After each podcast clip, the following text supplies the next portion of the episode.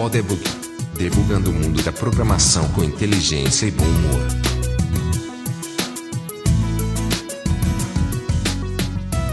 Seja bem-vindo ao Podebug. Eu sou Marcelo LV Cabral de Tucson, no Arizona. Eu sou Luiz Borba de São Paulo. Eu sou Vladimir César de Ottawa. Eu sou Sérgio Pereira de Chicago. Pois bem, estamos aqui quase cinco anos depois com o Sérgio novamente aqui com a gente. O Sérgio que participou de dois episódios com a gente. Ele participou do episódio 3 de Telecommuting, os desafios e vantagens de trabalhar remotamente. E também participou com a gente do episódio 10, Mentoring, criando uma cultura de compartilhamento do conhecimento. Mas a gente hoje está aqui para falar sobre o tema do episódio 3, né? Telecommuting, que na época a gente aqui dois integrantes da mesa virtual com experiência em telecommuting, que é basicamente o Sérgio e o Vladimir trabalhando de casa, né? O Vladimir, no caso, não é nem telecommuting, né? Era trabalhando de casa mesmo, como freelancer. E eu e Borba no modelo tradicional, indo para escritório, trabalhando com time local e tal. Agora o cenário mudou, né? Agora a gente tem todo mundo trabalhando de casa e a gente vai discutir hoje um pouco que é o feedback de, de Sérgio e, e de Vladimir no ponto de vista deles, que já trabalhavam assim, se mudou alguma coisa e eu e Bob a gente vai tentar falar um pouco da nossa experiência, né? E, e, e, claro, dar dicas, né, a respeito de como melhor trabalhar nesse modelo pandêmico que hoje estamos vivendo. Pandêmico é ótimo. Vamos começar com o Sérgio aí. Seja bem-vindo de novo, Sérgio. E diga aí, mudou alguma coisa na sua vida? Cara, assim, mudou muita coisa. Assim, quando muda muita coisa, né? Mudei de, mudei de cidade, mudei. Ah, tem, tem filha agora.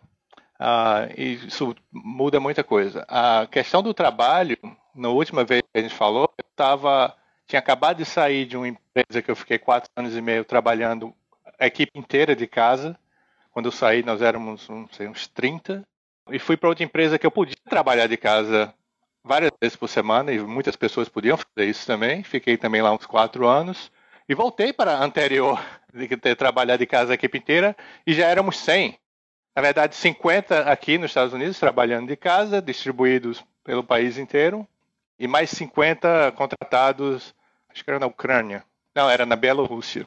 Algumas vezes eram contratados e ficavam no escritório lá porque eles queriam. Às vezes quando eles conectavam de casa se precisasse, mas eram no escritório. Então era uma coisa híbrida, tanto na, na empresa que eu trabalhava alguns dias de casa, e quanto na empresa que eu voltei, porque tinha um pedaço da equipe que não estava em casa. E atualmente eu trabalho numa empresa que é inteiramente de casa. Não só o departamento de engenharia, mas tudo. Até o presidente trabalha de casa. Não há um escritório essa empresa, todo mundo trabalha de casa. Mas era assim antes já da pandemia? Era assim. É uma empresa que sempre foi totalmente remota. A empresa tem oito anos, eu acredito. E hoje tem uns 700 empregados no mundo inteiro. Eu tenho gente que trabalha comigo que mora em, no Brasil. E tem todos uh, os fusos horários, né? Tem um cara na minha equipe no Brasil, que é o mesmo fuso horário da gente, mais ou menos, que tá bom, mas tem um cara na Austrália. Tem dois caras na África, tem um na Nigéria e um em, acho que é em Gana. E tem um cara também que trabalha no Havaí, cara. Então, assim, não tá na minha equipe, mas às vezes quando eu preciso trabalhar com ele, ele mora no Havaí. Então tá lá, é, é praticamente outro continente, o Havaí é tão longe. Então, uhum. assim, a, tem o um problema do fuso horário. Qual é o fuso horário do Havaí mesmo? Cara, eu acho que é assim, é 5 horas a menos que Los Angeles, eu acho. Eita, ainda é 5 horas de Los Angeles, então é 5 horas daqui. Ou é 5 ou é 3 horas de Los Angeles, assim, é, é, muito, é muito longe, assim, de, é longe de chegar e, e ruim para o cara que trabalha lá se conectar com todo mundo, né? Então tem esses problemas do fuso horário.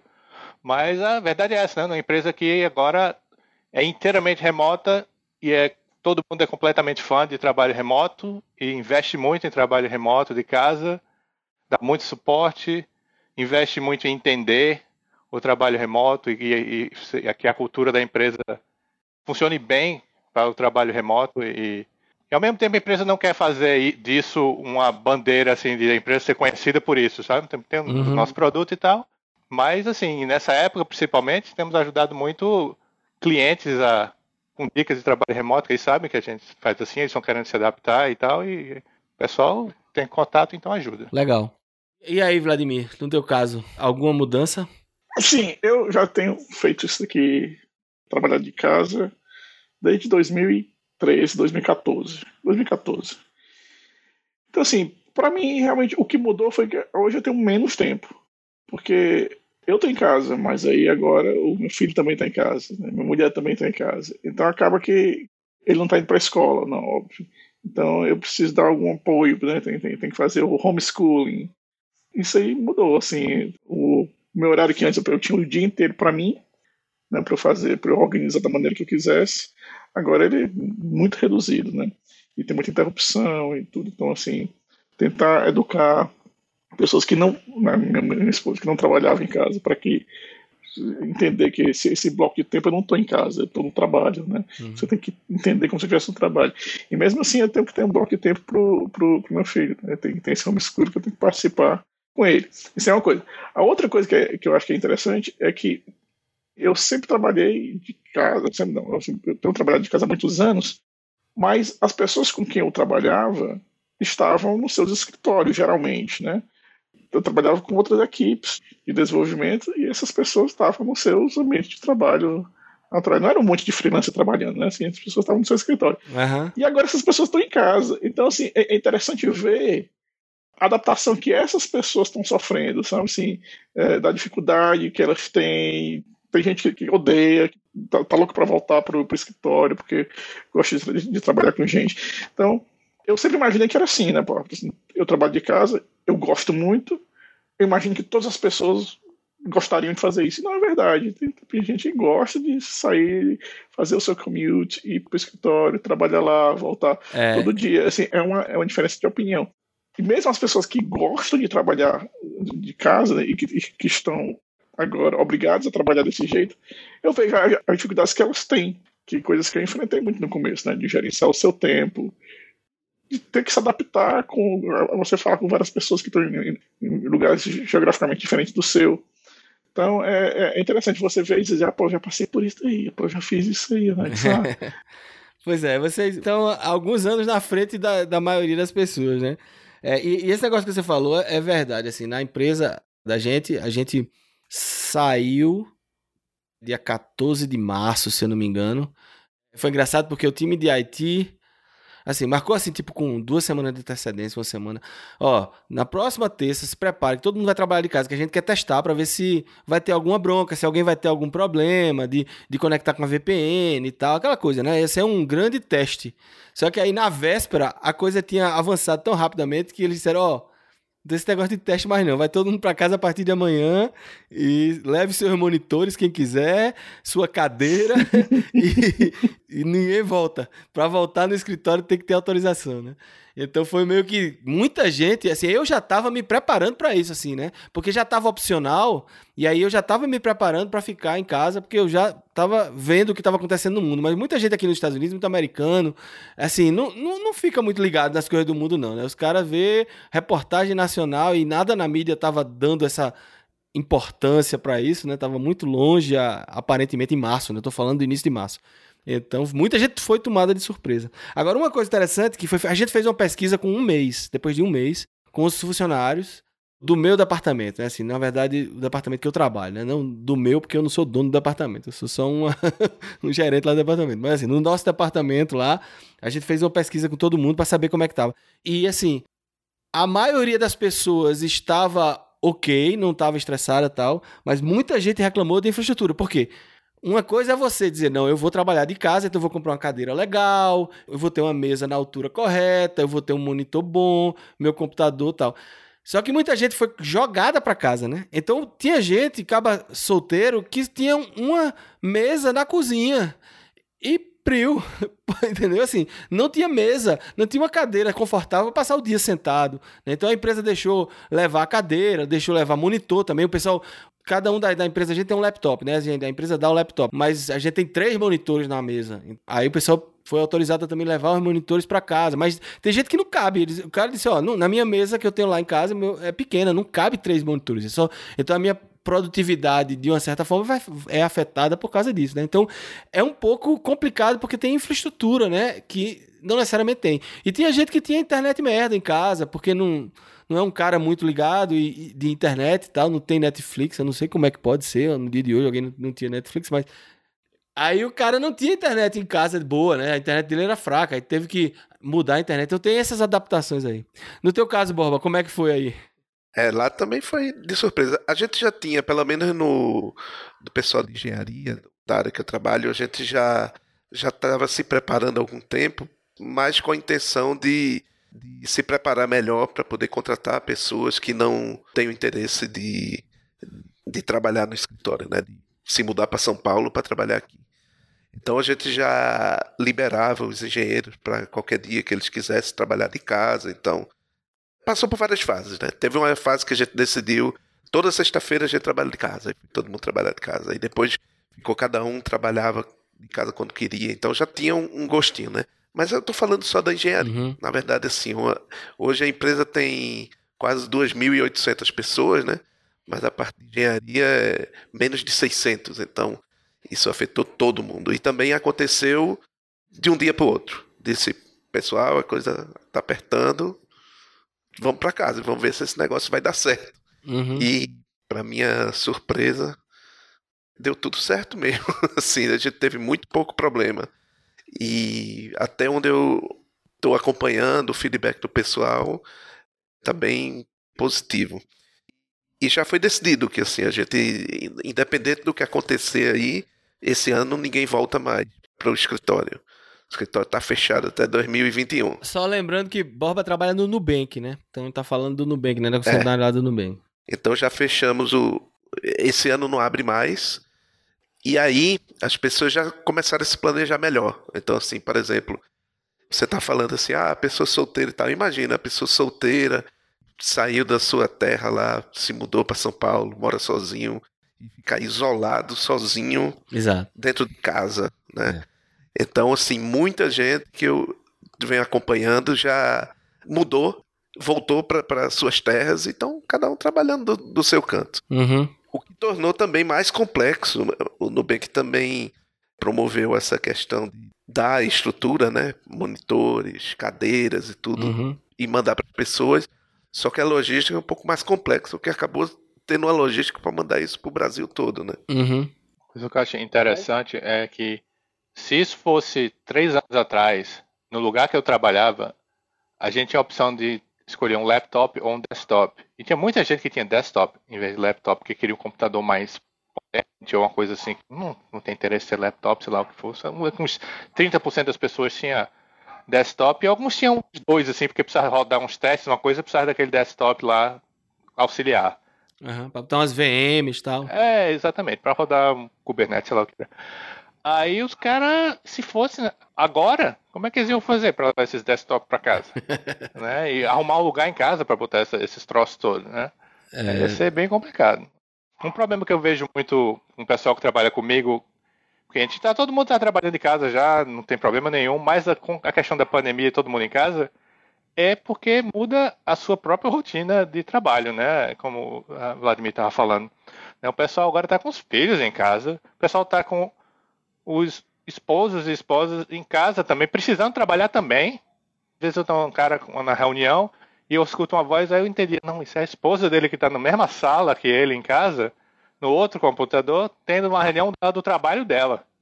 Né? E fora o pessoal que tem criança em casa também, que tem que dar assistência e tal. E é muito, uhum. muito complicado. O que é engraçado, Sérgio, aqui em casa, é que a escola do, do, do meu filho, eles têm um Google Meet nas terças e nas quintas, às 11 horas da manhã. E às vezes cada dia eu tenho uma reunião também, nesse horário, e a minha esposa também. Aí tá, os três, né? e, o meu filho tem 5 anos, ele não é, ele não é, né, adolescente, né? então ele, ele chega pra mim e diz, papai, agora eu vou pro meu meeting.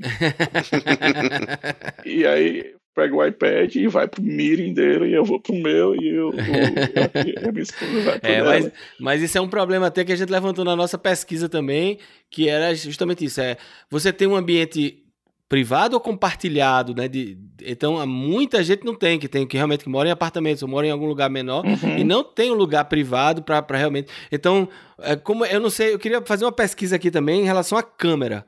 Né? Você, primeiro com o Sérgio e com o Vladimir, vocês trabalham mais tempo nisso. Qual é a cultura de ligar ou desligar a câmera? qual era, né, a cultura tal. Depois eu vou falar como é que tá no, lá na empresa, assim, a, ligar ou não ligar a câmera durante as reuniões, como é que era e, e como está agora? Eu posso começar assim, dos lugares que eu trabalhei anteriormente, a empresa que eu trabalhei muitos anos, não, nós não tínhamos a cultura da câmera. Usava muito áudio e tal, mas não havia cultura da câmera. Tentou incentivar o pessoal a usar a câmera, nunca pegou, certo? Assim, ninguém sentia muita falta e como nunca fez, nunca usou. Essa empresa que eu tô é câmera o tempo todo. Mas a política é político ou é cultura, né? é fortemente sugerido, assim. A empresa não manda nada assim de ninguém fazer, mas todo mundo sabe que todo mundo usa, o pessoal faz um esforço para estar tá na câmera, para estar tá se vendo, para estar, tá, uhum. sei lá, um, se reconhecendo e tal. Eles fazem esforço para ter essa conexão entre as pessoas, né? E o único momento que o pessoal desliga a câmera. É quando vai no banheiro, né? Também, ou quando vai comer. né? Quando o pessoal vai comer na reunião. Tem empresa distribuída, assim, não só remota, mas distribuída. Sempre tem reunião na hora do almoço de alguém, né? Aí o pessoal, trouxe meu almoço pra mesa, não vou querer ficar comendo na câmera aqui, né? Aí desliga exato, a câmera. Exato. Mas personalmente diz, ó, apaguei a câmera porque eu vou comer aqui. Uhum. Eu tô na reunião. E, uh, mas fora isso, ou então, quando é uma reunião muito grande, que está aparecendo muita imagem de muita gente, a gente que desliga a câmera porque o Zoom tem um problema de performance se tiver muita câmera. Tá, eu tô falando assim, 280 pessoas na reunião, tá? Não tô falando. É. É, assim, não é, não é 3 ou 13, certo? É quando é reunião uhum. maior. Então, o pessoal uhum. desliga porque percebe que o negócio começa a ficar lento. Uhum. Aí eles desligam. Mas fora isso, a câmera é, é bem recomendada a câmera ligada o tempo inteiro. Tem um bocado de meme, eu falei agora do, da brincadeira do banheiro, porque teve uma descarga, né? No, numa audiência é, aqui nos Estados Unidos, saiu em todos os jornais. Eu, uma das primeiras audiências públicas realizadas remotamente, e aí o advogado estava tava terminando as, a, a, a, as considerações dele, dele, e deu uma descarga no meio e ficou todo mundo sem jeito lá. É, e aí, Vladimir, como é a tua política de câmera? Cara, assim, uma coisa que eu tenho notado é que quando eu, quando eu comecei a trabalhar remoto, a maioria das pessoas não usava a câmera. Eu não sei se é porque não tinha câmera ou não queria se apresentar, mas assim, é, ligava para mim e já ligava sem câmera, né? E eu deixava a minha câmera rolar. Eu passei a não usar a câmera mais, que eu vi que tipo, ninguém tá usando, eu vou também ser diferente aqui. Aí passei a não usar. Depois desse negócio da pandemia, eu vi que as pessoas estão usando a câmera. Assim, assim, quem não usava, comumente está usando também. E as pessoas que, tão, que são forçadas a trabalhar de casa agora têm usado normalmente. Sabe? A minha esposa ela trabalha para o governo, né? mas lá, lá eles não usam a câmera, né? é só voz. Mas, assim, as pessoas com quem eu trabalho, empresas particulares, tem, eu tenho visto muito mais o uso da câmera. E tu, Borba? Não, lá a gente usa direto a câmera o tempo todo. Inclusive, quando alguém não usa, assim, se você entrar numa reunião, vamos supor, com cinco ou seis pessoas, e se alguém não usar, é bem provável que essa pessoa vai receber o feedback assim, do tipo, pô, velho, tu não estava prestando atenção na reunião, estava fazendo alguma outra coisa e tal. é. Em outras palavras, é isso é o que parece, assim, é o sentimento que passa quando alguém uhum. não, não tá ligando a câmera. É, eu acho que tem um pouco também da reação de que as pessoas, principalmente as pessoas, como a gente falou, solteiros, pessoas que estão isoladas mesmo, né? Porque a gente tem família, tem esposa, tem filho, né? A gente tá em contato com pessoas, né? No dia a dia. Mas quem mora sozinho mesmo, né? É a oportunidade que tem de ver um ser humano, né? que interage com você, né? De ver fisicamente o ser humano. Mas a gente não tá com uma boa participação de câmera. Assim, tem algumas pessoas, a gente sabe que tem mais um perfil. A gente usa o, o Microsoft uh, Teams, ele só mostrava duas pessoas por vez. Na, então, acabava que o pessoal não ligava muito a câmera porque ficava aquele thumbnailzinho embaixo, muita gente não desligava. Agora eles mudaram e, e tá como Zoom e como Google Meet e tal, estão colocando múltiplos layouts diferentes e tal. Mas assim, eu não sei se foi por isso ou foi porque as pessoas mesmo não, não quiseram, a participação de câmera ainda tá baixa lá na empresa. E a gente tá tentando mudar isso, não porque o a, a gente acha que essa questão de ah, a pessoa não tá participando e tal, mas é mais para isso mesmo, pra gente, porque eu acho que a, o valor da câmera é você ver o engajamento da pessoa no. É, assim, e às vezes até para para você identificar que a pessoa está querendo falar, né? Também tem isso. Às vezes você Apesar de que os softwares às vezes tem. A Microsoft implementou uma mãozinha, né? Você pode levantar a mão. Tem um botão que você aperta e é tipo pedir a, pedir a vez para falar, né? Aí aparece a mãozinha no seu, no seu thumbnail. Mas eu acho que a câmera é uma ferramenta interessante. E em relação, eu falei aqui do Microsoft Teams, né? Já, já falou de Zoom, já falou do, do Google Meets, né? Uma coisa que tá todo mundo falando no mercado é a questão de que a, a assim, um dos efeitos dessa pandemia foi acelerar um processo que seria que levaria mais alguns anos. Né? Já se sabia que existia uma tendência de ter mais telecommuting, porque as cidades estão inchando, porque a, os custos né, de, de, cidades como é, São Francisco e Seattle estão cada vez mais absurdos e e as pessoas estão morando mal para poder morar perto do trabalho e tal. Então já existia essa tendência de mais e mais empresas criar políticas de telecommuting e tal, e isso aí precipitou esse grande é um grande experimento mundial. Mas vocês acham que já, já dá para notar uma aceleração nas ferramentas em si, nas ferramentas que vocês usavam antes e depois que começou essa pandemia? Porque eu sei que tem uma correria aí das, das ferramentas né, de competição que existia mais lentamente e agora está mais rápido. Mas vocês já estão sentindo isso? Porque a gente está usando isso agora. É, a gente é novato, né? Eu e Borba. Mas vocês aí, como é que vocês veem as ferramentas de colaboração? Olha, assim, inclusive uma coisa que a gente falou da última vez, né? No último episódio que eu tive. É, a, é. As ferramentas não eram uma coisa assim, seamless que chama, né? Uma coisa sem remendas, né? Era uma. Você sentia quando tinha que mudar o bandwidth, né? Quando você tava. A gente tá batendo papo aqui no, no chat e agora vamos. que tá demorando muito para resolver, que tal a gente só conversar sobre isso em vez de usar o chat? E praticamente tinha que abrir outro programa para fazer isso, certo? O Slack. A gente até mencionou no outro episódio que o Slack é uma coisa que estava crescendo, né? Hoje em dia, assim, é. quem nunca ouviu falar de Slack, né?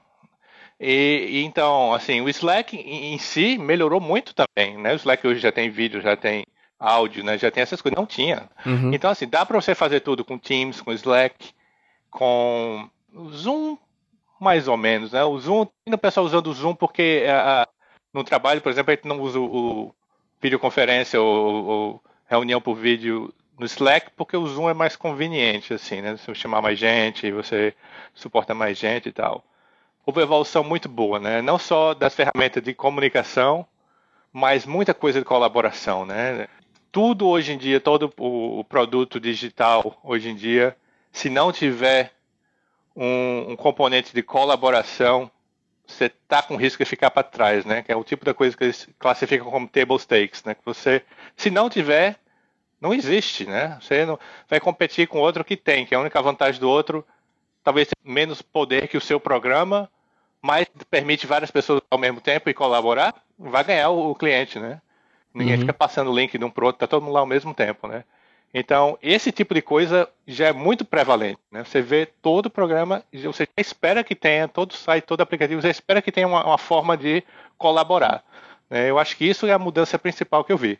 No Office 365 estava começando, 2015, começando, a ficar popular, né? 2015. Uhum. Hoje em dia é, agora é Microsoft 365. Né? É? é? Ou usa esse ou usa Google, né? Já, já, é. já, já é familiarizado com essa ferramenta, né? É. Ninguém consegue imaginar voltando ao outro antigo. Exato. Vladimir, tu mudou muito o teu set de ferramentas nos últimos cinco anos? Não, realmente não. Então, esse, negócio de colaboração, né? A minha ferramenta é o GitHub. Né? Então, assim, tudo que eu tenho que falar com, com alguém que não é cliente, né, claro, mas com outros programadores, vai pelo GitHub. Então, essas pessoas estão muito acostumadas a usar aquilo ali como, como a ferramenta de, de colaboração. Né? Então, é, você sabe fazer um PR, sabe comentar, então é aquilo ali. Uhum. Com o cliente, há algum tempo eu adotei a seguinte política, rapaz, eu quero facilitar aqui a comunicação com essa pessoa, com esse grupo. Então, eu vou adotar o que quer que eles usem. Então, assim, se o cliente usa Google Meet, ou Hangouts, ou Skype, né? eu instalo, se não tiver, e, e passo a utilizar. Uma coisa que eu notei, eu não estou observando tanto a minha, minha esposa trabalhar, porque, obviamente, no governo, tem muita gente que, que é a moda antiga, né, que gosta do presencial, né, gosta de estar ali. Uhum. E aí, o que eu vi foi que essa readaptação, ou melhor, dizendo, a adaptação deles a essa nova realidade, né? E, e eu vi como eles estão mais depois de tantas semanas, né? Como eles estão mais tranquilos em usar aquilo ali, sabe? Não fica mais aquele negócio, tá me ouvindo? Tá me ouvindo? Conectou, não conectou, a rede da fulana de tal não veio. Já. Assim, é, tá, ainda existe, mas é, é um pouco mais ágil. E a outra coisa que eu vi que é mais interessante ainda foi o meu filho, né? o filho de 5 anos, ele falando com os colegas dele. A primeira reunião foi, foi uma coisa assim. Eu fiquei pensando no pobre do professor, né, que tem que fazer isso aqui duas vezes por semana. Esse, esse, cara deve ganhar muito bem por, por, esse, por esse trabalho. Porque, cara, era um caos. Pensa aí, 20 meninos no, no, no Google Meet, todo, todos Já estavam um tempo sem se ver, né? Todo mundo quer, quer falar com gri, todo mundo. Uma gritaria dos infernos, mostrando seus brinquedos e tal. E, rapaz, isso que nunca vai dar certo. Mas você percebe que na segunda semana, na terceira semana, eles vão começando a se adaptar para Ah, é assim uhum. que funciona esse negócio aqui, uhum. tá? Então, eles também estão passando por esse processo de adaptação, o professor também, e uh, já faz já quatro, cinco semanas que eles têm isso daí, e você vê agora, pô, funciona. Bota aqui, o Vitor senta na cadeira dele, e ele fala na vez dele, os, os, colegas falam, e a coisa anda, e eles têm a brincadeira lá em grupo, acabou 30 minutos, tchau. A gente está falando de ferramentas e colaboração. O que eu achei impressionante é que a gente, pelo menos no, nos times lá que eu estou trabalhando junto, é, a gente tem o hábito de muitas vezes trabalhar em mob, né? Fazer mob programming, que é botar toda a equipe junta para trabalhar numa tarefa, numa coisa só. E tem um processinho que a gente usa, porque a gente faz um rodízio, cada pessoa. É tipo um, uma programação em, em pares, mas só que ser duas pessoas, ser cinco, seis, sete, depende de quantas estiverem lá, do tamanho do time. É pitaco em grupo, né? É. programação à base do pitaco. E o problema que eu imaginei, eu digo, meu Deus, a gente vai tudo agora para casa. Não vai dar certo. Rapidinho o pessoal encontrou umas ferramentas.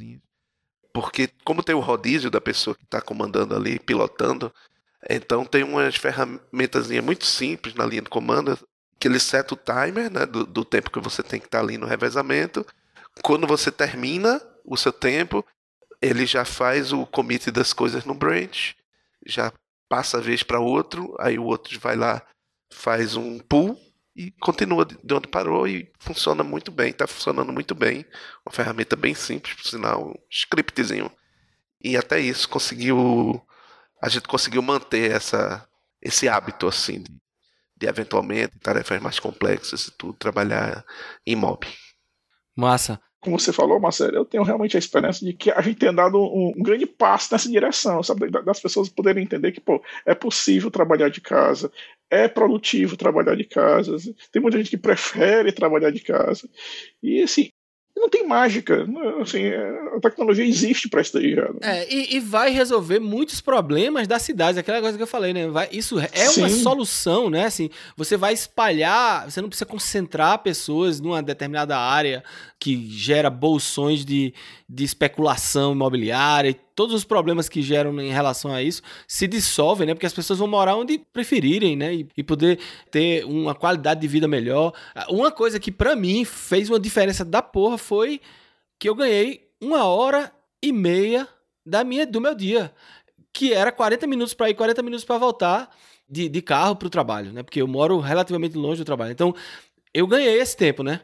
Normalmente eu ouvia podcast, mas agora eu posso usar esse tempo para correr, por exemplo, que ainda, em vez de estar tá aumentando a barriga, está diminuindo a barriga, né? Então. Esse é outro problema que, que eu, pude ver, que as portas daqui de casa elas estão se estreitando, sabe? elas estão ficando cada vez. Já já vou ter que chamar é, alguém para consertar que... isso aqui. Peraí, que agora, agora surgiu a curiosidade assim. Não para vocês dois que já estão acostumados, já trabalham assim, mas ah, para Marcelo principalmente assim, tá engordando ou tá emagrecendo nessa mudança? Cara, no meu caso, eu tô conseguindo manter, o que é um grande ganho, certo? Mas eu vou explicar por quê, assim... Rapaz, já tá melhor do que eu. ah, em 2018 eu fiz um, um, exame de sangue, fiz o meu check-up, né, é, anual, que eles chamam aqui physical, é, né, aqui anual. Physical que a gente aqui o plano de saúde ele lhe dá um cartão de da Amazon de 50 dólares se você fizer seu, seu exame todo ano, né? Ele, Wellness. é, para você saber como é que tá, né? Ele quer saber também, né? É, na verdade, é o plano de saúde querendo saber qual é o seu risco, né? O seu nível de risco. então ele incentiva que você faça, né? É, em 2018 eu fiz e eu fiquei assustado, assim, meus, minhas taxas estavam totalmente malucas e a, a, a minha médica disse, ó, você tem que começar a fazer exercício, melhorar a alimentação e tal. E aí eu comecei a nadar, né? Que foi a única coisa que eu sempre fiz na minha vida, assim, consistentemente, né? Nunca consegui fazer nada ou nenhum outro esporte ou, ou, atividade física consistentemente por mais de alguns meses. Né? Então aí eu comecei a nadar em 2018, final de 2018, e já faz um ano e meio que, né, assim, nadei durante todo 2019 e, e até março eu estava nadando até começar essa pandemia. Né? Então isso gerou o, o, hábito de novo, né? O hábito de fazer exercício. Porque é aquela questão, né? A procrastinação Quer dizer, as atividades elas, elas são procrastinadas em três níveis, né? Se é apenas uma tarefa, uma coisa que você tem para fazer, se é uma coisa que tem que você tem para fazer, mas ela está programada no seu calendário, ou se é um hábito, né? Esse é, vai do mais fácil de você procrastinar, né? Para o mais difícil, né? Então eu consegui transformar nadar em, em, um hábito. Então quando começou a pandemia, eu tinha acabado de fazer uma competição de natação, meu tempo, vi meu tempo lá, tava super empolgado. E aí eu disse, cara, eu não posso perder a condicionamento físico que eu ganhei nesse ano e meio por causa disso. Então já me organizei aqui, comprei uma capa. Eu tenho uma piscina pequena aqui, de 10 é, jardas, né? ridiculamente pequena. Mas eu tô nadando na minha piscinazinha aqui e tô correndo, né? Então foi uma coisa que eu consegui manter, assim. Se tem uma coisa que durante essa, essa pandemia eu consegui manter em termos de hábito foi o exercício. Então isso está me ajudando. Mas a alimentação não, não tá boa. E aí, assim, ainda tem algumas taxas que não estão na, na, na melhor. Mas consegui. E tu, Borba? Não, eu, eu até meio que excluí os dois, mas ah, caiu a ficha que é o seguinte: não é o problema de trabalhar em casa, mas é a pandemia, né? Você não pode sair para ir para restaurante. Pra academia e tal. Eu tô perdendo peso. Porque eu sou um cara meio estragado, entendeu? Me larga aí no meio da rua que eu vou almoçar todo dia num restaurante bacana, comer aquele montão de carne e tal. então, é, curiosamente, você tá falando que a alimentação aí não tá boa, a minha tá melhor aqui em casa do que se me soltar aí no meio é, da rua. O meu problema é o doce, entendeu? Porque eu no trabalho, eu não tenho acesso a doce, né? O máximo que eu tenho é um cafezinho, né? Que eu vou lá e tomo um café.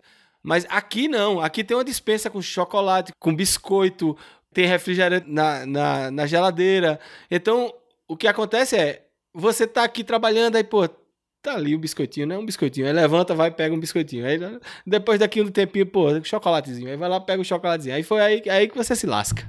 Tamo então, junto, tô... tamo junto. Aí o que, eu, o, que eu tô, o que eu tô me forçando agora é, eu só posso beber cerveja qualquer coisa assim mais calórica, cerveja ou chocolate, essas coisas, no fim de semana.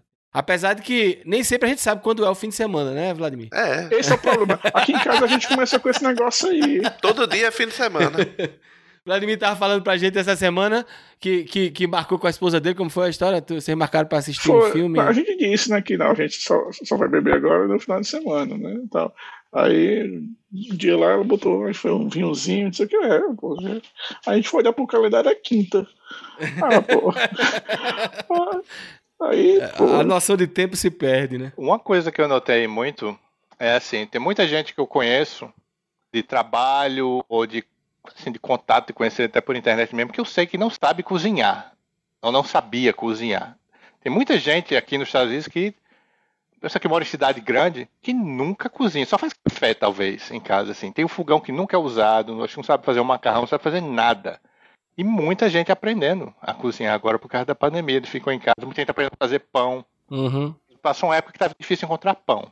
Aí o pessoal começou a comprar ingredientes de fazer pão e começou a faltar é, os ingredientes de fazer pão. Agora tá tudo mais ou menos normal. Farinha de trigo faltou. Farinha de trigo faltou, é fermento, tava faltando. O pessoal tava aprendendo. Porque é relativamente fácil fazer pão, né? Mas a pessoa tem que aprender.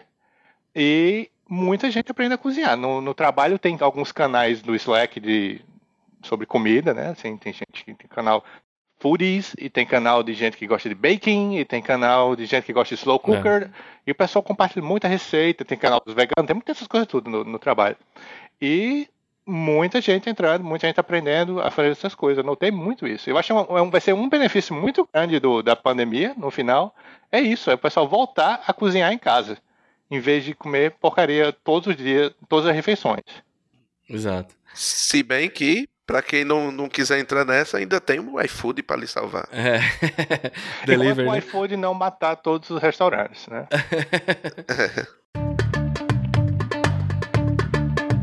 A gente fez um episódio sobre ensino à distância, sobre cursos online e tal, e isso era uma, uma alternativa para muitos iniciantes e, e até para você se reciclar, né, fazer um curso.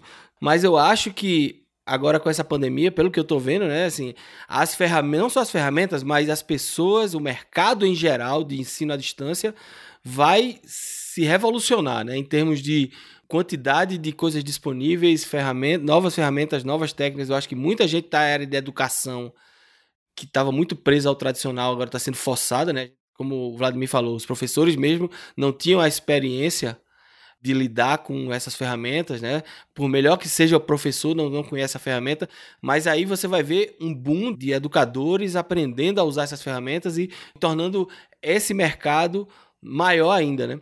E por outro lado, a demanda também está grande, né? Uhum. Seja para aprender a fazer pão, aprender é, Kubernetes ou aprender a desenhar, como é que eu vou aprender? Eu estou fazendo um curso de desenho né, online. Então, quer dizer, eu acho que todo mundo vai cada vez mais ter menos barreiras né, de, de usar o ensino à distância e as próprias universidades, existia sempre aquela piada, existe essa piada aqui no, nos filmes americanos, não sei se vocês já perceberam, existe a, a, a, piada da Universidade de Phoenix, né, que por sinal é aqui no Arizona. Então, a Universidade de Phoenix é uma universidade privada que foi fundada na cidade de Phoenix aqui, mas foi uma das primeiras a oferecer curso de graduação e pós-graduação online aqui nos Estados Unidos. Mas o curso é aquele negócio que no Brasil chamava de curso de correspondência, né? Ah, esse cara se formou por curso de correspondência. É uma piada interna no americano falar, ah, ele se formou na Universidade de Phoenix. Tem aquele filme que aparece os estagiários do Google, não tem aquele, uma comédia que são dois caras. Owen Wilson. Pronto, naquele, naquele filme foi a primeira vez que eu vi essa piada, depois eu comecei a perceber em vários lugares. Em vários lugares. Mas assim, isso vai mudar, né? A gente já tem. Cara, já mudou quase todas as grandes universidades têm ensino à distância, têm cursos de MBA, pós-graduação online, né? Mas ainda existia um certo preconceito com isso. Uhum. Agora não tem como ter preconceito, né? Se todo mundo vai ter a experiência, todo mundo vai saber que é tão efetivo quanto, né? Claro, curso de medicina só remota, não, eu não vou confiar muito no médico que só fez. Não, também não. Mas, mas, assim, na medida do possível, você vai ter mais e mais áreas sendo totalmente online, né? Então, eu queria ver a visão, a visão de vocês sobre isso, né? Sobre vocês aprendem Piloto de submarino online, você acha que vai, vai rolar, mas... Rapaz, pode. Tem, ó, você sabe que tá bombando é os streamings de, de caminhoneiro, né? Tem um simulador de caminhão aí. Você dirigir esses caminhões de carreta, né? Hum. E aí tá bombando no Twitch, a galera fingindo ser caminhoneiro e, e fica se comunicando e tal, e, e, dirigindo pelo país e tal. Que glamouroso. então, assim, vai ter. O cara vai aprender a, a dirigir caminhão de casa, pô. Uma coisa engraçada que você está falando das faculdades, das universidades tendo ensino à distância e tal. Não sei se você está acompanhando, mas está tendo um problema muito grande durante a pandemia dos alunos não estarem querendo pagar as mensalidades da faculdade porque são muito caras eles não estão indo.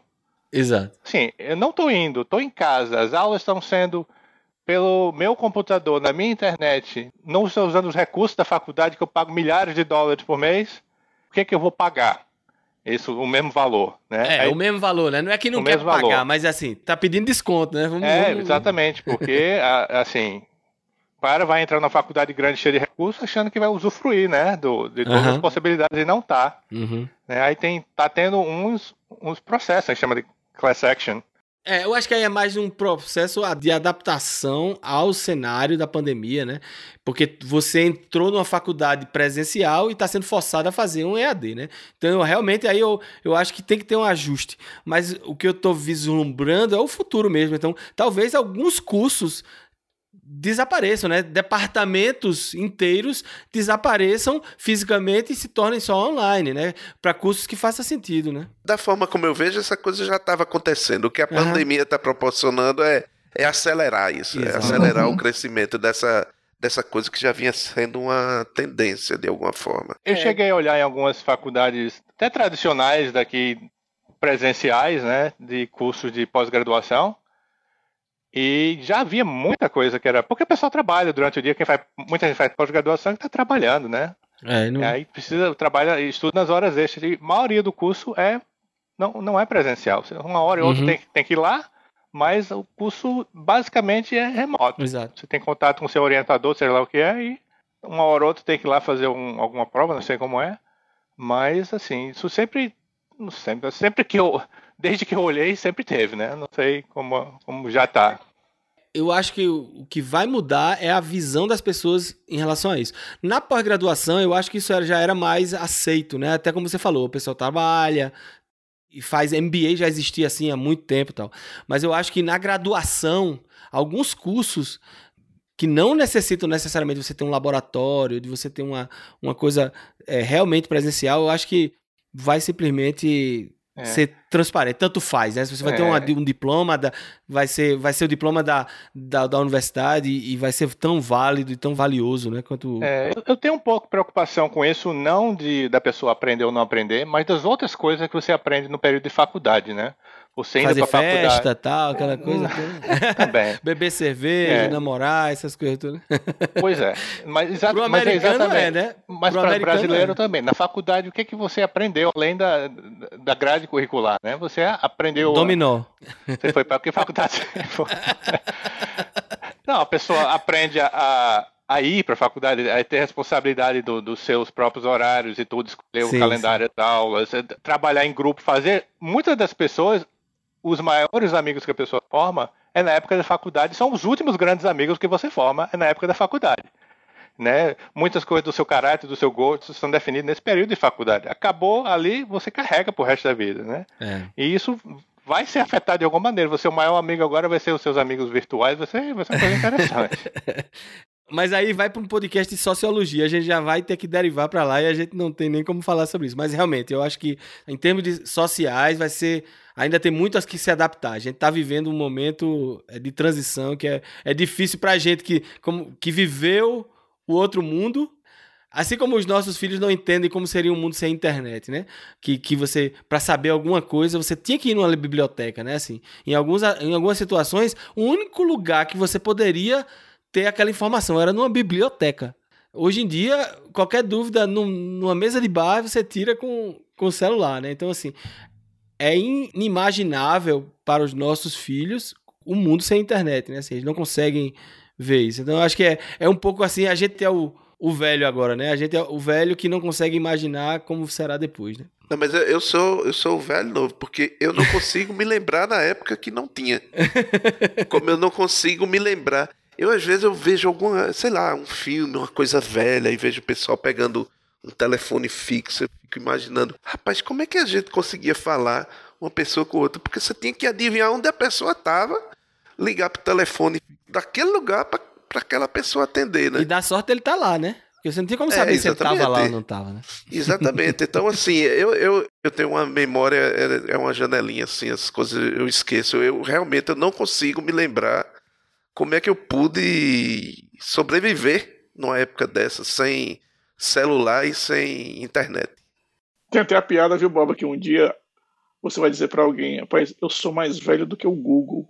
E a pessoa não vai acreditar.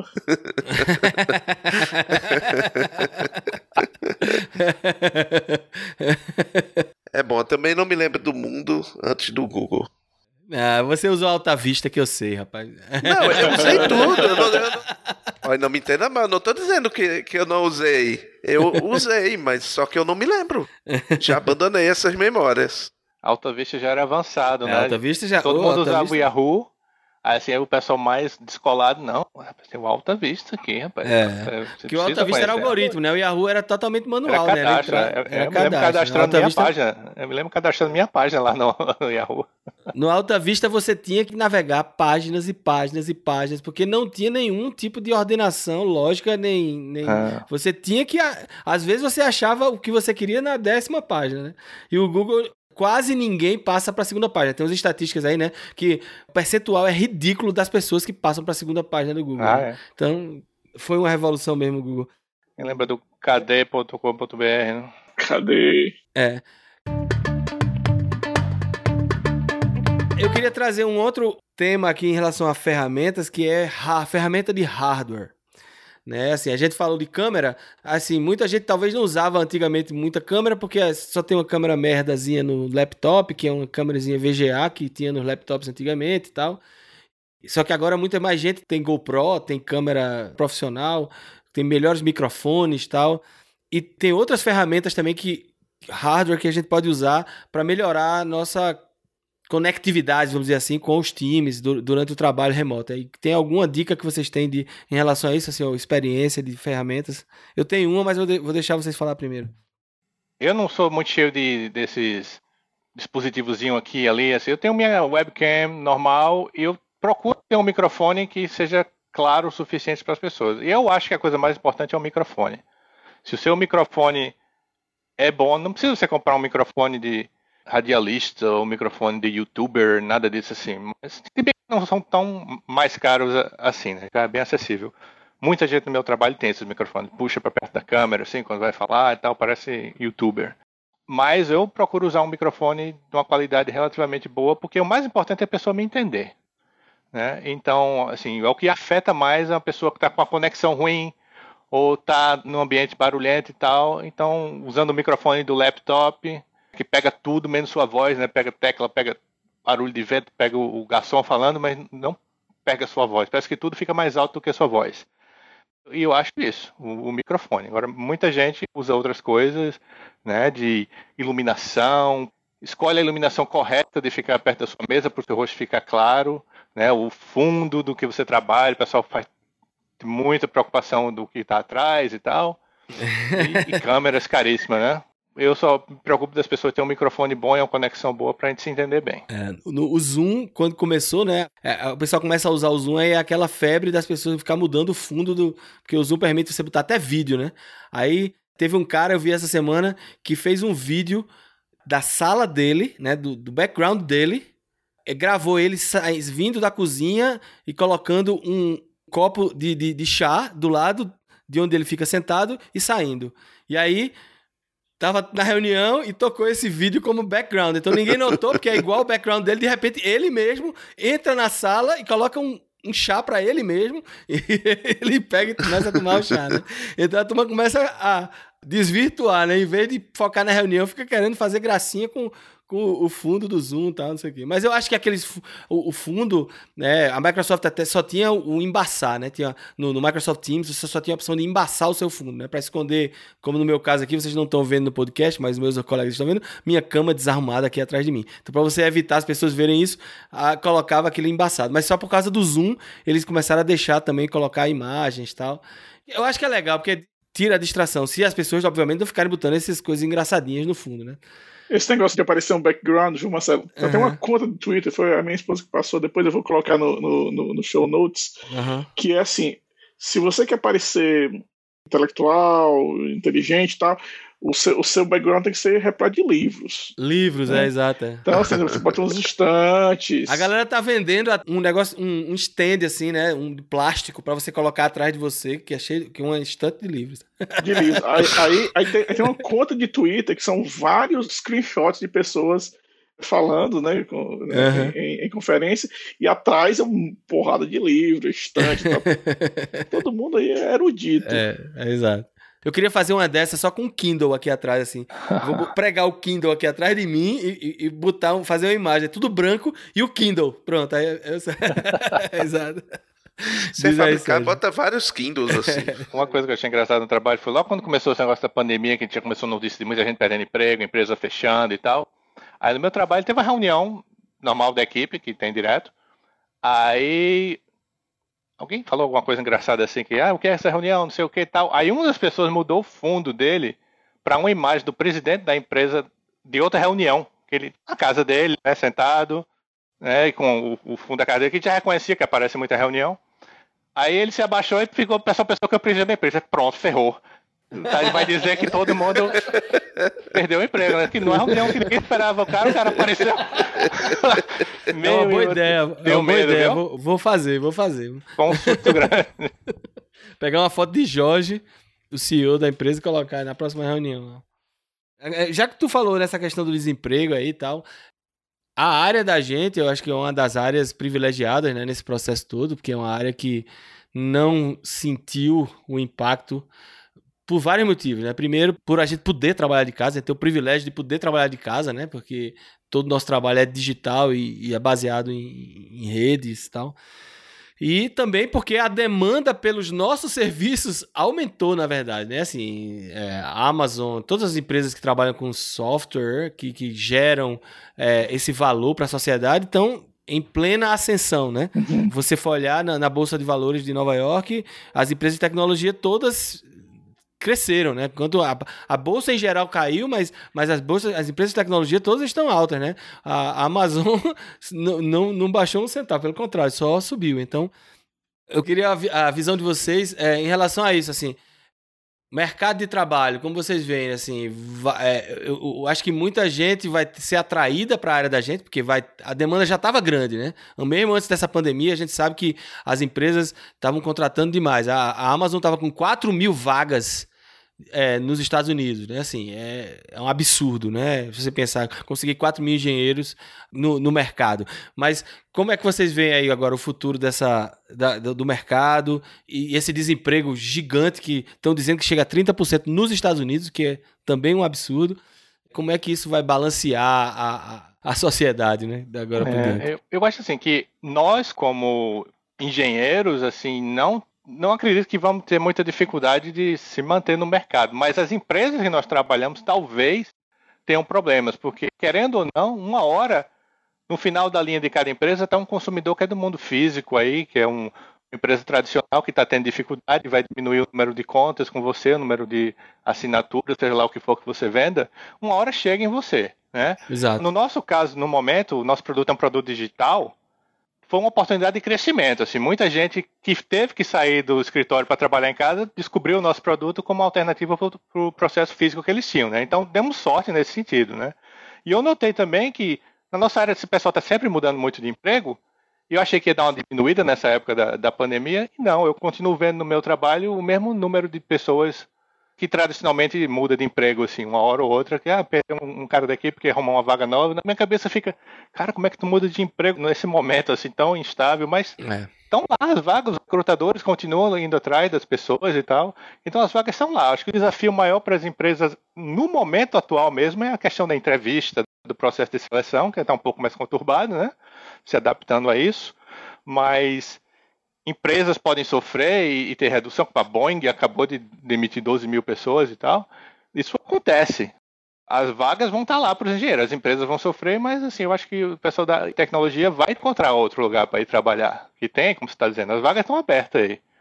Agora, daqui para frente, eu não sei, né, se vai ter alguma redução ou tal, mas assim, no futuro próximo está tudo tranquilo, eu acredito. Vladimir, no teu mercado freelance, tu sentiu algum impacto? Como é que tá? Não, assim, um dos clientes que eu tenho é uma empresa de, de healthcare. E só nessa eu senti realmente, porque acontece uma coisa muito, muito interessante.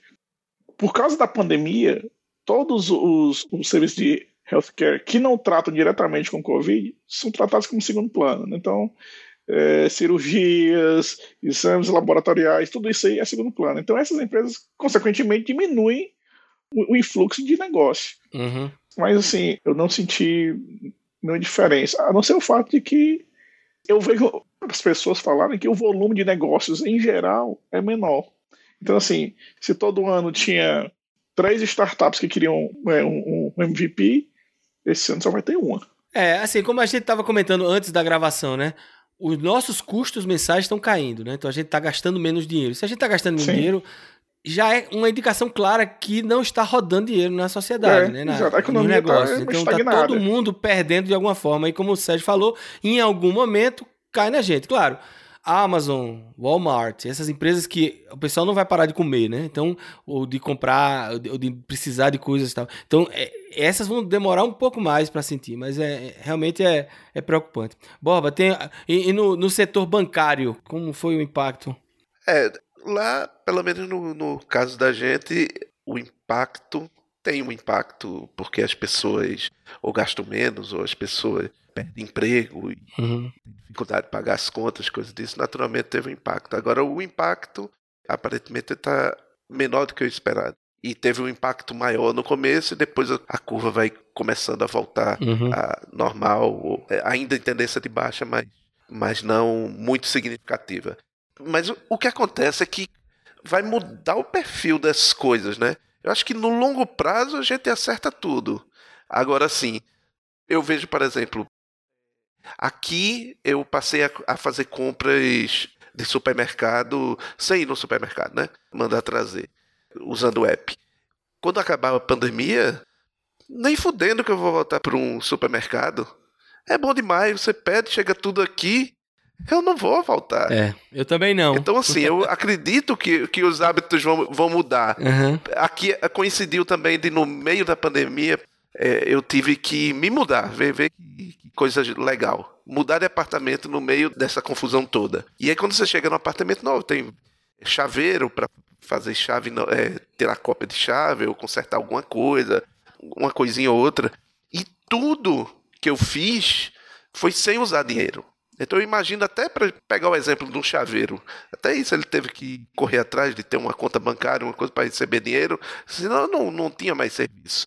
Então eu vejo um aceleramento dessas tendências. Uhum. As pessoas fazem mais coisa online, as pessoas vão precisar ser mais banqueirizadas, assim, uhum. contas para poder fazer transferências e coisas desse tipo. Os mercados que estavam morrendo vão morrer de vez, né? né? E, e alguns que estavam nascendo vão acelerar, né?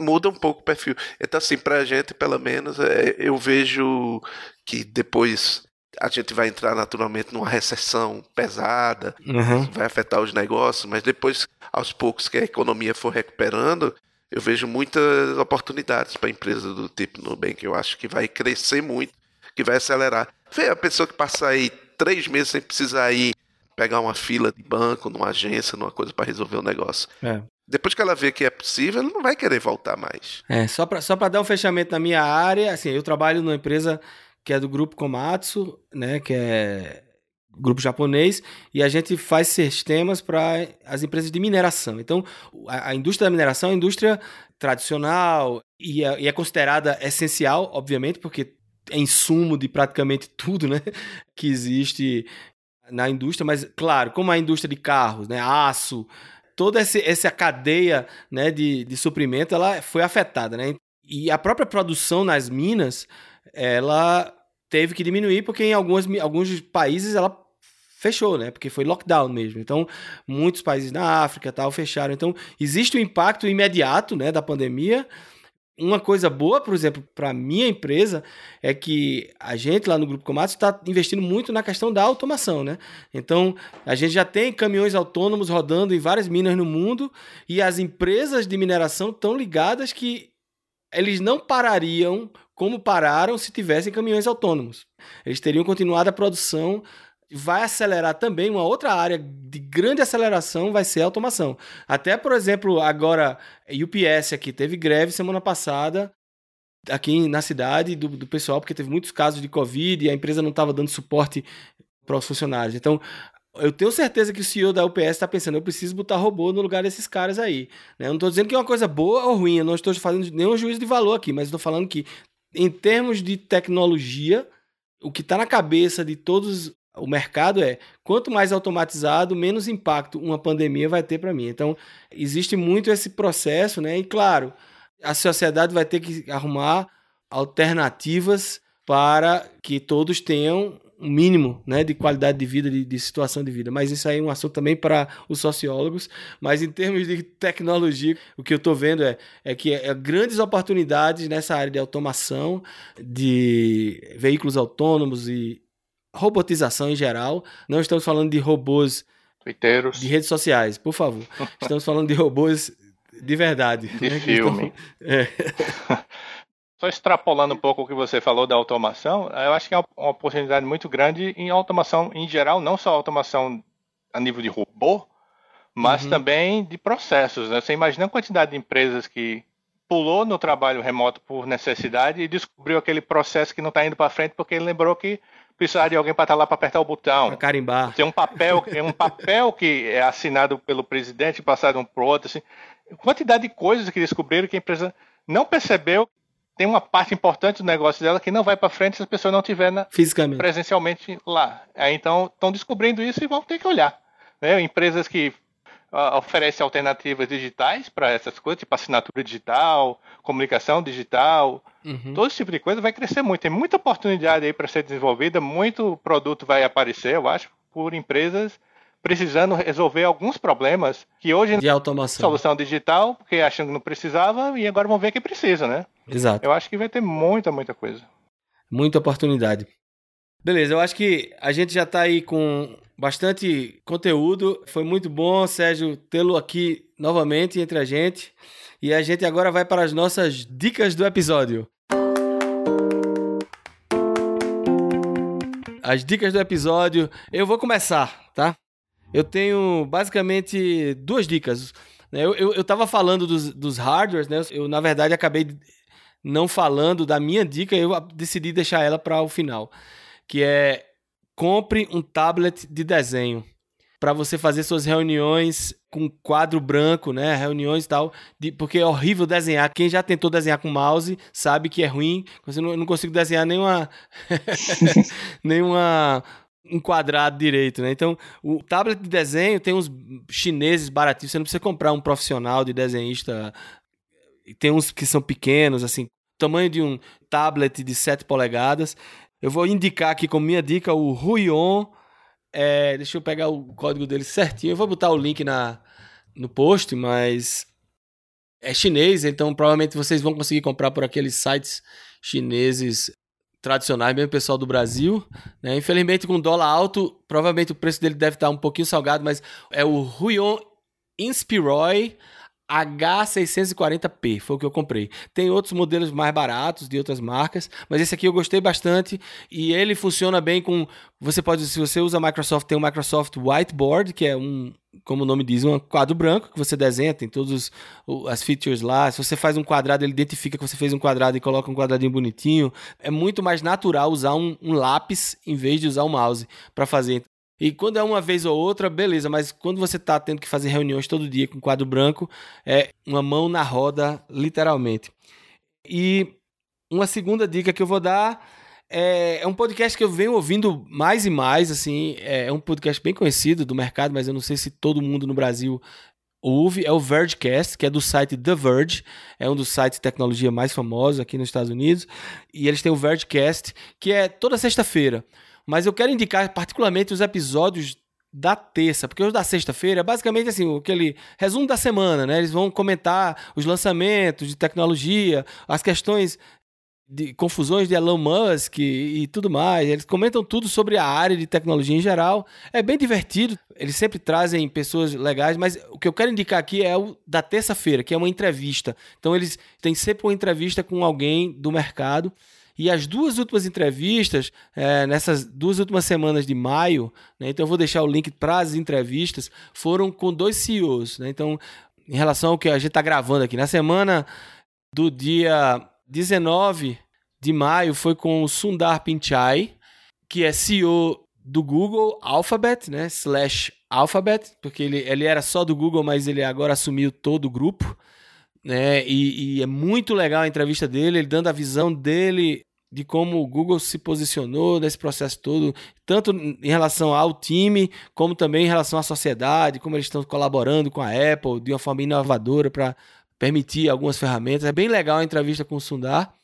E a dessa semana, que foi publicada dia 26, é, foi com o CEO do Slack, que a gente conversou aqui, conversou no outro episódio também.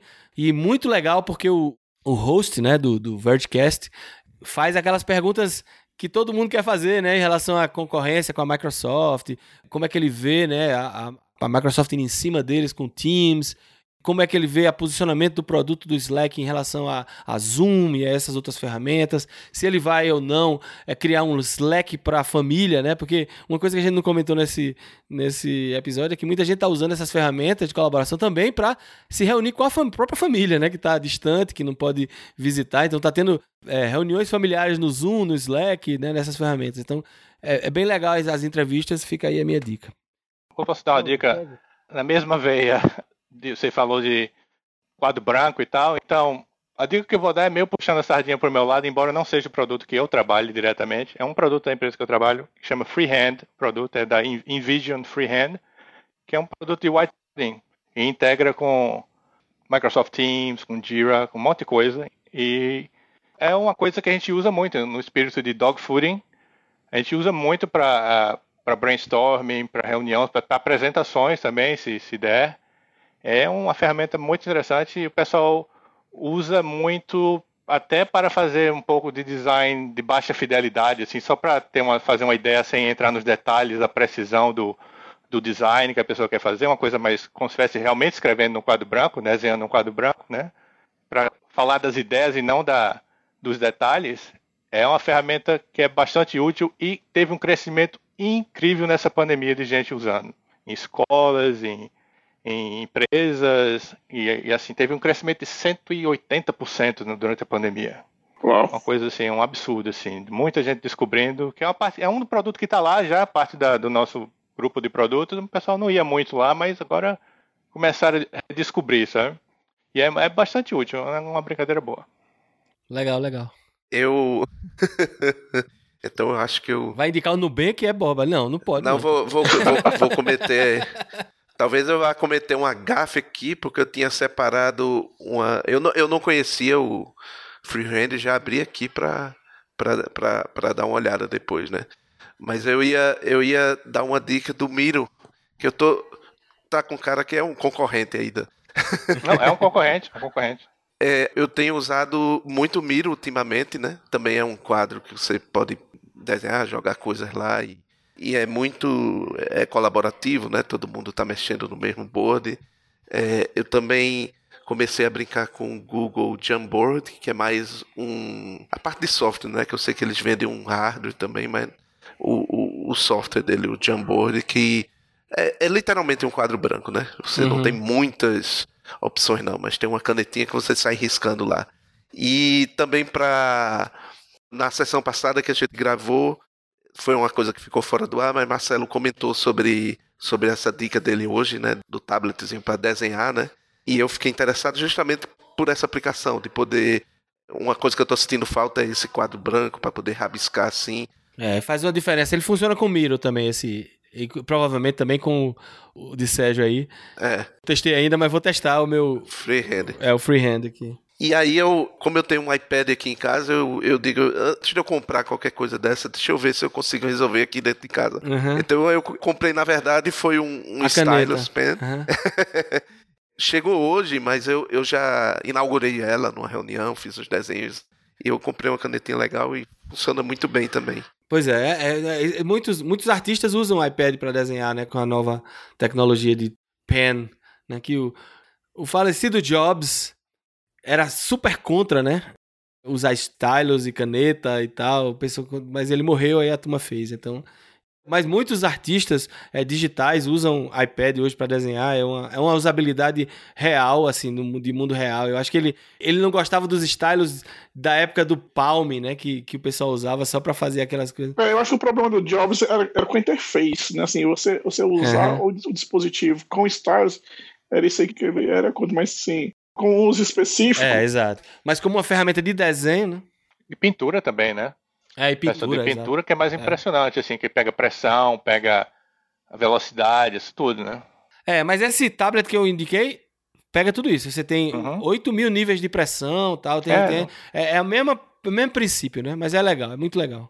Minha opção aqui foi a opção de pobre. Peguei uma canetinha mais simples, uhum. mas assim, legal. Ela tem uma pontinha fininha, um negócio. E, claro, não foi uma opção comprar lá o Pencil, que é pela hora da morte, né?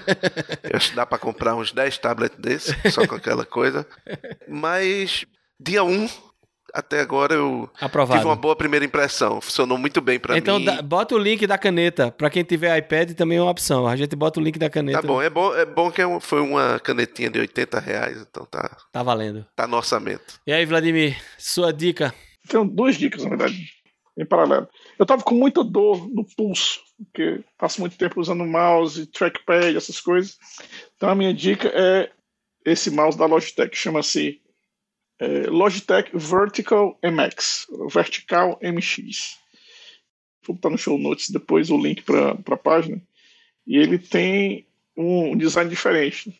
Você segura ele com a mão praticamente na, na vertical, em vez de é, na horizontal, como você geralmente usa o mouse, né? Ele é meio deitado assim. E a Logitech fez mal comercial desse mouse, que ele tem um ângulo correto. Porque se ele for muito vertical, quando você aperta o botão, ele se desloca também. Então eles fizeram um estudo e tal. Uhum. E aí esse parece ser o ângulo mais, mais, mais legal para usar. Chama-se Vertical MX. Mas eu comprei dois na Amazon, né? Que eu, que eu queria testar outro. Tinha esse aqui também que eu achei um design legal. Chama-se Mojo. É um Morro. Que também é a mesma ideia, né? Ele, ele tem um design para você ficar com a mão segurando a mouse na vertical. Esse daqui eu indicaria para quem tem a mão menor do que a minha, né? Porque o seu, o seu dedinho acaba arrastando na mesa. O da Logitech, ele é um pouco maior, então a sua mão fica totalmente em cima do mouse. E aí não arrasta. Seus dedos não arrastam na mesa. Esse aqui, se, se você tiver uma mão um pouquinho, um pouquinho maior, acaba seu dedo mindinho vai arrastar na mesa. Então esse aqui é, é tem, uma, tem uma solução para o que os desenhistas digitais usam, que é botar uma luva de dois dedos. Você pode comprar também, uma luvazinha de dois dedos, que aí você desliza na mão, né? Se você quiser usar o seu outro mouse. Quanto tempo tu demorou para se adaptar para esse mouse? Um dia. Um dia. Fazia mais ou menos o quê? Os seis anos que eu só usava o trackpad. Que ficava na horizontal. Isso aqui em um dia tava bom. Agora, esse mouse aqui, esse morro, ele tem duas vantagens, três vantagens em relação ao da Logitech. Primeiro é o preço. Então, o da Logitech é 100 dólares mais caro que esse aqui. Esse daqui é mais barato, ele é mais agradável de segurar, a não ser esse problema do, do dedo que fica arrastando na mesa. E ele, ele tem um negócio chamado silent click, né? Quando você aperta o botão, você não escuta o clique dele. Uhum. O Logitech, ele é mais caro, ele, ele não tem silent click, ele faz aquele clique, clique, uhum. clique de, de, de, de mouse mesmo. E ele não é tão, assim, agradável de segurar quanto esse, esse outro. Esse outro, sim. Pois é, então eu recomendo a você, compre, é 5 dólares, duas luvas. E você, e você não precisa pagar 100 dólares de diferença por um Logitech. E a luva funciona perfeitamente. Vai na cozinha e pega a faca. A faca fica. Faz igual aquele político brasileiro, né? Esse mouse da Logitech, muito recomendado para muita gente no meu trabalho. Eu também uso o trackpad no voo do mouse, que eu sinto falta do, dos gestos do trackpad quando eu tento o mouse. Mas esse mouse eu ouvi falar muito bem dele, realmente. Cara, é muito bom. Assim, eu fiquei realmente impressionado. Eu tava com muita dor. E teve um, um fim de semana que eu assim, eu vou aproveitar o fim de semana e vou emendar na segunda e não vou trabalhar, o que é raro, porque geralmente eu trabalho no final de semana, pelo menos algum dia. Mas eu passei assim três dias sem trabalhar porque eu não tava aguentando de dor. E aí, não, eu vou comprar esse negócio aqui. Aí comprei, a Amazon deixou aqui. E em um dia já senti a diferença. Pô, assim, vale, assim, é caro, é bastante caro, mas é, é um investimento que vale a pena se, se você tem esse problema. Legal. Então estamos com as dicas em dia. E mais uma vez a gente agradece a, ao Sérgio. Tem algumas palavras finais para a gente aí, Sérgio? Vamos ver o que vai acontecer com a, com a questão do trabalho remoto, né? Se, se realmente vai ser uma coisa apenas transitória ou se vai ficar. Estou na expectativa de ver se vai mais gente vai poder usufruir disso permanentemente ou se vamos ser só uma coisa passageira, né? Uma coisa que eu queria falar engraçado que eu lembrei que no último episódio que eu vi do, do telecommuting que eu vim aqui, o Borba falou uma coisa engraçada. Ele estava falando que era difícil no Brasil por causa da legislação, o pessoal trabalhar remoto e tal. E a Borba disse uma coisa bem profética assim: nada que uma grande crise não resolva. É. Poxa, Boba, olha aí. Boca do resolveu. resolveu. E resolveu mesmo, porque a maioria das empresas estão dizendo, como o Boba falou, né? A empresa dele, a nossa empresa também já está considerando a, a, política de telecommuting ser expandida, né, para mais pessoas. Então eu acho que vai mudar, sim. Nada como uma crisezinha para resolver os problemas. É. Transformar um problema pequeno num problema tão grande que você vai ser obrigado a resolver de todos os jeitos. É. então é isso, pessoal. Um grande abraço e até o próximo programa. É isso aí. Um abraço, obrigado. Valeu.